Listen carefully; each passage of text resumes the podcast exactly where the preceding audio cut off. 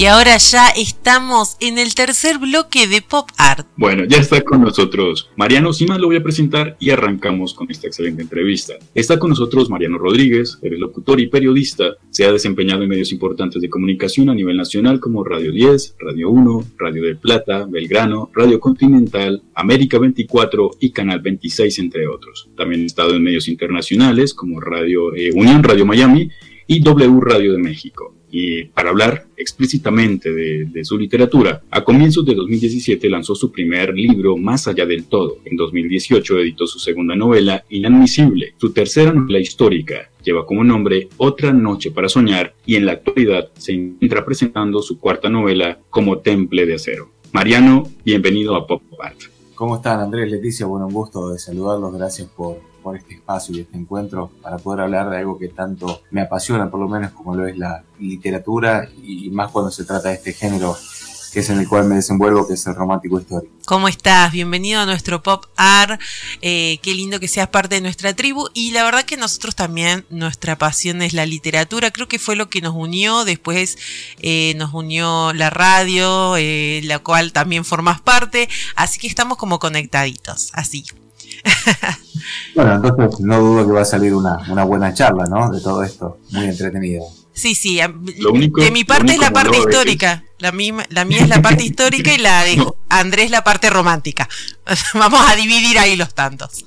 Decía, decía que lo único a veces eh, es el tiempo, ¿no? Se pasa volando y uno quisiera que la entrevista durara una hora, dos horas, pero bueno, vamos a tratar de aprovechar lo máximo de esta entrevista con Mariano. Pero antes, de entrar en materia, te queremos preguntar sobre el tema del día. A Mariano, ¿qué le hace falta para terminar este 2021 de la mejor manera? Qué pregunta, así, suavecita como para empezar la charla.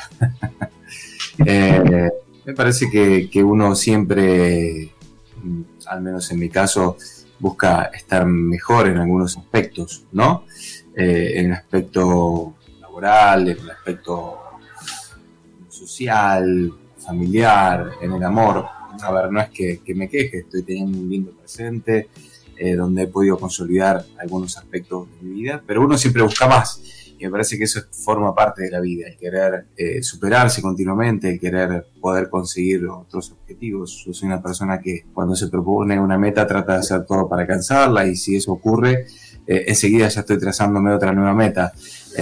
por lo pronto, con que termine con salud y una estabilidad relativamente tranquila, me parece que está bien. Y después para el 2022, ojalá, obviamente sí, pueda ser el momento de, volver un poco a la normalidad, o por lo menos a esa situación en la cual estamos acostumbrados antes de la pandemia, donde tuvimos que privar de un montón de, cosas, desde el abrazo con un ser querido hasta poder salir a la calle y disfrutar de, una caminata al aire libre. ¿no? Entonces me parece que volver un poco a lo que fue la vida previo a la pandemia es una de las cosas que más me gustaría que pase. En lo personal, bueno, consolidarme en muchos aspectos. En escritura, por ejemplo, es uno de ellos, porque uno viene trabajando muy seriamente, muy fuertemente para poder eh, ganarse un lugar. Yo escribo en un género que es mayormente eh, dominado, por decirlo de alguna manera, por mujeres, ¿no? Porque es el género romántico, histórico. Entonces, eh, me parece que, que poder asentarme en este género y, poder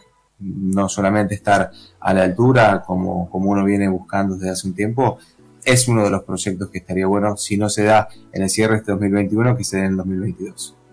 ¿Crees que dentro, como vos decías, es un género dominado, si se quiere, entre muchas comillas, por mujeres, eh, el romántico, el histórico, el romántico histórico, ¿pensás que tenés otra mirada eh, diferente a la que tienen estas escritoras mujeres? Sí, sí, Leti, no tenga duda, pero no porque sea yo, sino porque ya eh, soy hombre. Exacto, por tu género. Tener una manera de, ver a lo mejor una situación idéntica, otra forma de contarla, de narrarlo, de expresarlo. Por eso me parece que, enriquece el hombre. Al igual que enriquece también el género policial, de que una mujer escriba un policial y que haya sido dejar eh, de ser un género sola y explícitamente de, los hombres, ¿no? Entonces me parece que también hay mucho prejuicio en esto, ¿no? De que yo venía de, las escuchas que decían que un hombre no podía escribir romántico, que no, no leía romántico, y a veces no, no era tan así. Ocurre que también se ha circunscrito tanto esto como la novela rosa, como se le llamó en un momento, que el hombre a lo mejor le da un poco de pudor. En un, en un subterráneo o en un micro leyendo una novela que a lo mejor la portada tuviera, eh, no sé, la fisonomía de un hombre semidesnudo y demás. Entonces creo que hoy también las editoriales se han dado cuenta de esto y intentan desde sus artes de tapas hacer algo que más como universal y que de alguna manera nos simbolice a un género o a otro. Y lo mismo está pasando en la escritura. Eso creo que es un avance, derribar los mitos de que a lo mejor un hombre no puede escribir romántico y una mujer no tiene por qué ni puede escribir al, igual que un hombre un policial. Entonces, eso me parece y lo veo como, como un avance. Y bueno, yo estoy en este proceso también de demostrar que no solamente un hombre le gusta leer eh, novela romántica, puede escribirlo igual de bien eh, o mejor en algunos casos que, que, una mujer, y eso me parece que está bueno. Pues Mariano, te quiero traer a este lado, porque hablando de la literatura, eh, de que en ocasiones hay un fárrago de libros en el que más o menos uno se confunde tanto, tanto que hay, pero ¿en qué momento eh, empezaste a hilar esa línea por la cual ibas a empezar a escribir sobre este género? ¿En qué momento lo hiciste, lo pensaste y, si fue algo muy, muy, muy cástico, muy natural? Yo creo que, se fue dando. Yo siempre fui, Andrés, muy lector. Creo que todo escritor empieza siendo primero lector y gustando de, la literatura, independientemente del género que lea, porque puede leer novela contemporánea, romántica, policial, eh, o puede leer, qué no sé, autoayuda, por ejemplo, puede leer cualquier otro tipo de género, psicología. Eh, el tema es que, que, uno pueda sentir primero respeto por, por los libros y segundo una admiración. Hoy el libro tiene mucha competencia en la tecnología eh, y yo creo que, que, hay un nicho todavía de gente que, que bueno, que, que, la literatura sigue siendo de sus preferencias independientemente de los canales de series, de películas y demás. A mí me pasó un poco eso. Yo elegí la literatura más de grande, no tanto en, mi adolescencia, eh, pero cuando la empecé a disfrutar y yo mismo elegir mis propias novelas, mis propios autores, ahí me di cuenta de que, wow, de que habían cosas que se podían transmitir a través de, palabras en un papel, que no era todo lo que me daba a lo mejor una película o una serie, y que uno mismo podía a lo mejor ir haciendo eh, su propia película en la cabeza. Y ya un poco más de grande después, tenía el anhelo de escribir un libro y e intentar de alguna manera transmitir todo lo que algunos autores me habían transmitido a mí. Y bueno, surgió en el 2016, hoy hacías una, una cronología, un repaso de cómo se fueron dando las cosas, que llegó a mi cabeza la historia de Pecuén. Pecuén es un pueblo en la provincia de Santa Fe, eh, de Buenos Aires, perdón, era un pueblo porque en el año 1985 quedó literalmente sepultado por el agua de, un lago. Eh, y bueno, a mí se me ocurrió que ese tema se me, se me metió muy en las venas. Eh, lo hice, lo tomé como una causa propia, siendo que yo en ese momento vivía a más de, de 800 kilómetros de ahí, tenía cuatro años, es decir, no lo viví, pero dije, este es un buen disparador como para empezar a, a explorar el terreno de, de, la escritura. Y así fue como llegó Más allá de todo, que fue mi primera novela romántico-histórica. Y, y, bueno, fue un lindo comenzar. Imaginen que cuando uno empieza en la literatura, empieza a lo mejor con un poemario o haciendo un cuento para una antología yo directamente arranqué con una novela de más de 300 páginas, o sea, fui un, un, osado, pero bueno, tuve la suerte de que las críticas fueron buenas y que, y que realmente la novela causó una linda sensación hasta el punto que se agotaron ya las dos primeras ediciones y estamos trabajando para el año que viene poder tener una tercera edición de esa que fue mi primera novela, que fue una apuesta muy grande realmente. Y no solo... Eh al, al, hacer un libro tan grande, sino también, bueno, lo histórico lleva todo un proceso de investigación. Por supuesto, por supuesto que sí. Pero esa es la parte, vos sabés, Leticia, que a mí más me, gusta, que no me cuesta tanto, al contrario, lo disfruto mucho todo lo que es el proceso de investigación previo a la escritura. Yo vengo del ámbito de, del periodismo, eh, periodismo más que nada de investigación, yo tuve mucha experiencia en la calle, cubriendo móviles exteriores, haciendo crónicas, en los distintos medios que, que, me ha tocado trabajar.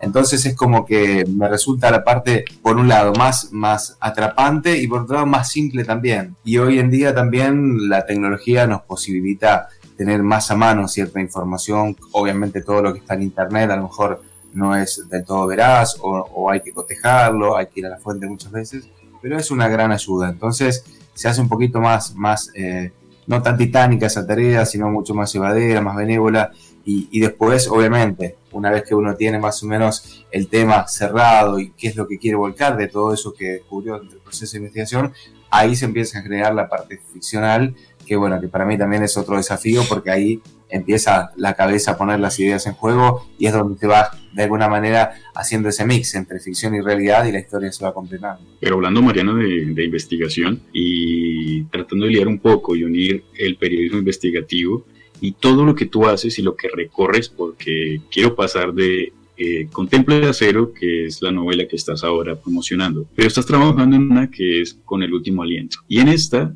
te fuiste a hacer investigación, o no sé, todavía la estás haciendo, hasta la provincia de Chubut, te fuiste al sur de Argentina. ¿Cómo fue experiencia de, realizar una investigación e irte al sur. ¿Qué también te recibieron? ¿Qué tanto pudiste encontrar? ¿Si encontraste lo que estabas buscando o tenías en tu cabeza? No, te agradezco la pregunta porque la verdad que me, me traes un montón de recuerdos. Ese viaje al sur lo hice en el verano de 2019 ya se van a cumplir casi tres años, y fue realmente una experiencia maravillosa, porque es la primera vez que hago un trabajo de campo tan, tan pormenorizado, donde intento contar una historia que ocurrió hace mucho tiempo, porque Hablo de la llegada de los galeses a la Patagonia Argentina ya por el 1865, final del siglo XIX, eh, con obviamente personajes que ya no están, pero que dejaron un legado de historias y un tendal de, anécdotas increíbles. Y a mí me, me pareció bueno retratarlas. El sur argentino tiene mucha de la cultura galesa.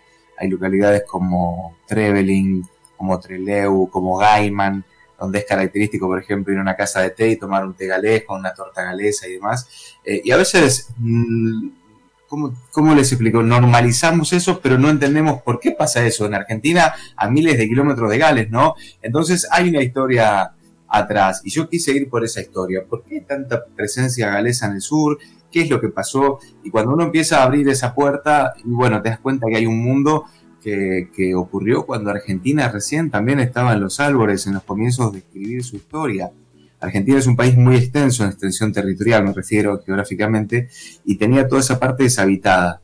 El riesgo que corría es que si no encontraban habitantes eh, que no sean nómades, porque había poblaciones aborígenes, pero eran nómades, y, eh, perdón, sedentarios, necesitaban gente que se quedara ahí, que sean, eh, obviamente que estén instalados. Entonces empezó a abrir invitaciones a todo el mundo para que vengan a poblar la Patagonia. Uno de los países que acepta esta invitación, esta invitación es Gales porque, claro, estaban en ese momento bajo el sometimiento inglés.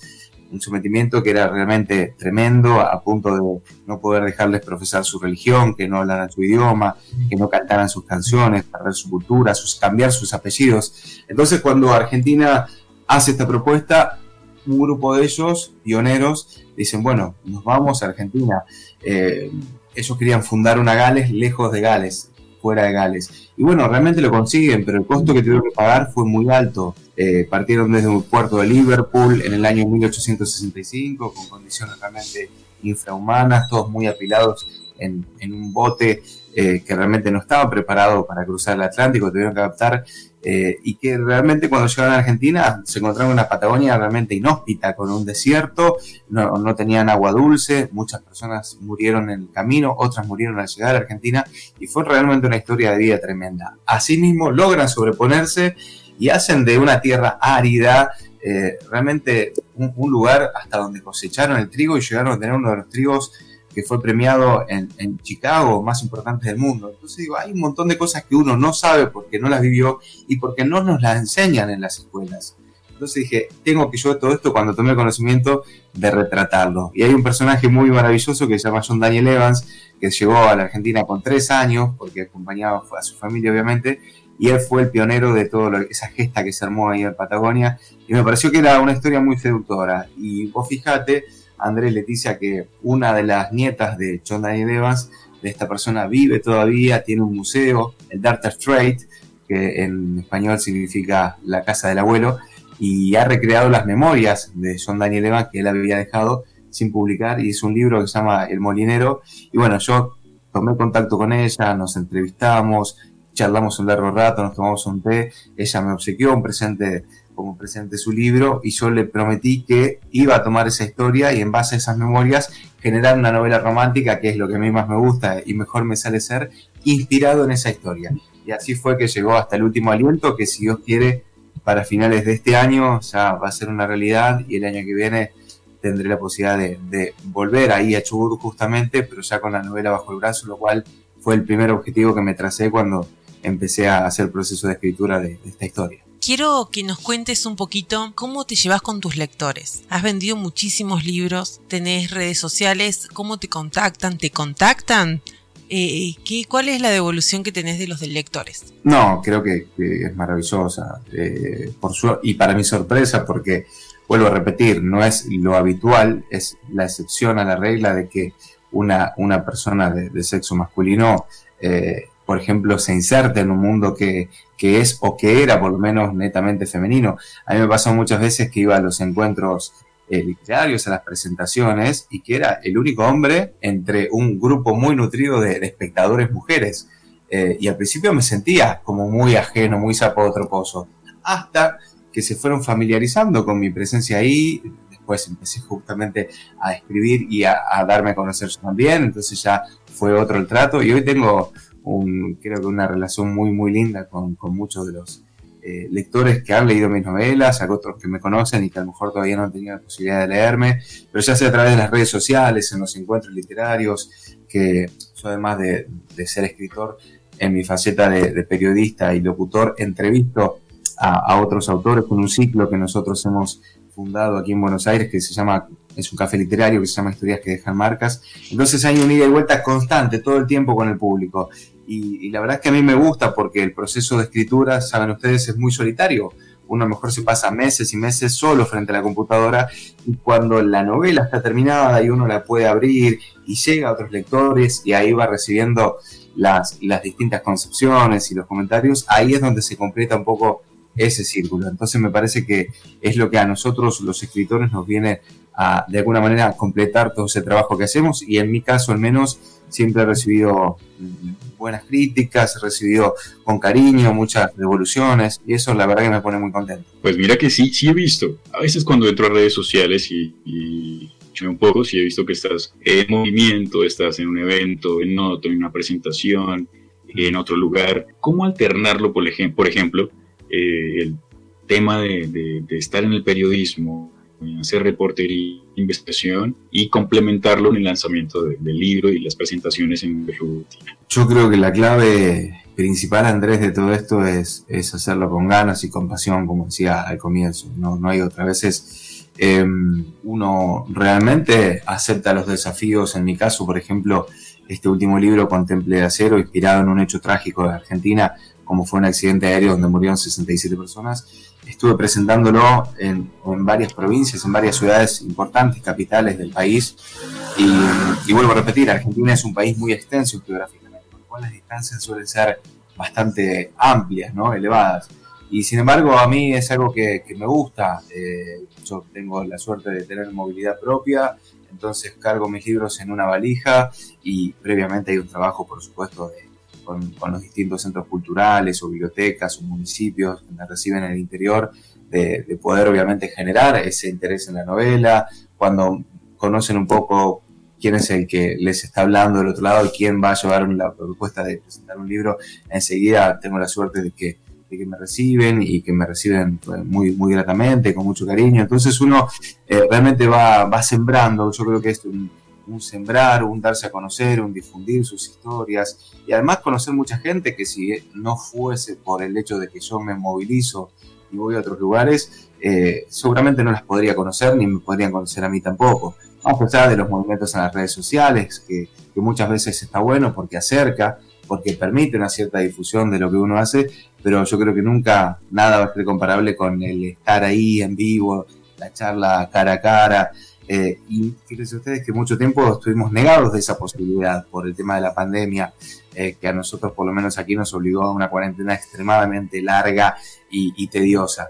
Entonces, hoy yo lo, celebro. Si bien sé que el esfuerzo es mayor, que el cansancio termina siendo mucho más amplio, eh, es algo que, mientras lo pueda hacer lo voy a seguir haciendo y tanto de un lugar del otro, como de escritor cuando me toca a mí presentar mis obras, como cuando me toca a mí ser un poco el nexo o el moderador para que otros autores también puedan dar a conocer sus obras. Lo disfruto muchísimo. Y el tiempo, Andrés, a veces uno se lo resta a horas de descanso, a horas de sueños.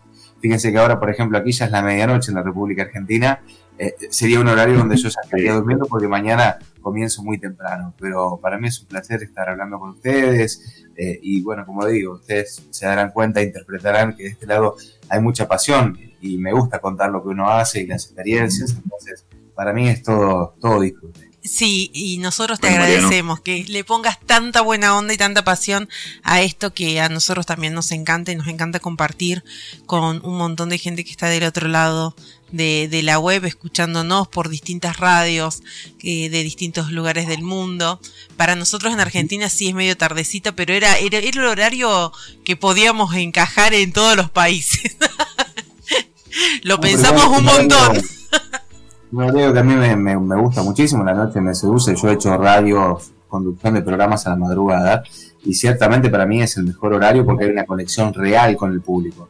Pasa que la radio a lo mejor durante el día está encendida, pero uno está haciendo sus cosas, o trabajando, o, haciendo mil cosas al mismo tiempo, y la radio es una compañía, pero muchas veces eh, pasa desapercibida. Y la noche realmente el que está del otro lado es quien presta atención, quien eh, elige la música, quien a lo mejor acerca una opinión, un saludo, y a mí me, encanta. Eh, pero bueno, al no tener a lo mejor en este momento de, mi profesión la rutina de, estar trabajando de madrugada, sino muy temprano, entonces es como que los horarios se invierten. Bastante, y se, y se pierde el sueño también, pero bueno, como decías, eh, se hace entre comillas sacrificio, porque no es sacrificio, uno lo hace con gusto, porque es parte de lo que no hace y lo disfruta. Mariano, para terminar, porque como te decía, lamentablemente el tiempo casi nunca está con nosotros cuando estamos en una excelente entrevista, pero ¿dónde te pueden encontrar? ¿Dónde pueden buscar tus libros, tus redes sociales? ¿Dónde pueden contactarte? Bueno, es muy simple. En, Instagram me encuentran como arroba mariano.rodríguez.escritor. Eh, trato así de mostrar todo lo que hago en el mundo de las letras y para los que a lo mejor eh, quieren conocer más de mi faceta de comunicador, de locutor y periodista, es arroba Mariano Rodríguez, mariano.rodríguez.locutor. Eh, en Facebook me encuentran como escritor Mariano Rodríguez o Mariano Rodríguez Locutor también. Eh, y después sí, aquí en Argentina hay un sistema de distribución y de compra online que es muy parecido a lo mejor como Amazon para que ustedes puedan tener referencia, que se llama Mercado Libre y, bueno, las novelas que, yo he editado, eh, aquellos que no tienen la posibilidad de estar en Buenos Aires y de poder tenerlas de forma presencial, eh, Mercado Libre se convierte en una buena alternativa porque es económico en cuanto a los costos de envío, llega rápido, es confiable y, bueno, y tiene distribución en todo el país. Así que no sé si llegaremos a Colombia, esa te, te debo la respuesta para la próxima, pero eh, si no, si alguien así interesado en las novelas, de alguna manera las haremos llegar también, claro. No, igual el próximo año viajo, así que las podré conseguir directamente en, Argentina. Así que ahí. Ojalá. Y será bienvenido de acá. Por supuesto te estaremos esperando. Agradecerte por haberte sumado a este pop art, por haber aceptado la invitación. Eh, eh, te agradecemos un montón y esperemos que podamos encontrarnos más adelante, volver a hablar del de, de libro que estás eh, a puertas de sacar. Entonces, acá las puertas de Pop Art siempre van a estar abiertas para ti. Un placer, un placer Andrés, gracias como siempre por el espacio. Leticia, un gusto enorme también charlar con ustedes y, poder vincularnos, ya sea a través de la escritura, de, la literatura en su conjunto, de, la radio. Creo que la comunicación es, necesaria y más en estos tiempos, así que eh, cuente conmigo siempre y bueno, muy agradecido de esta charla.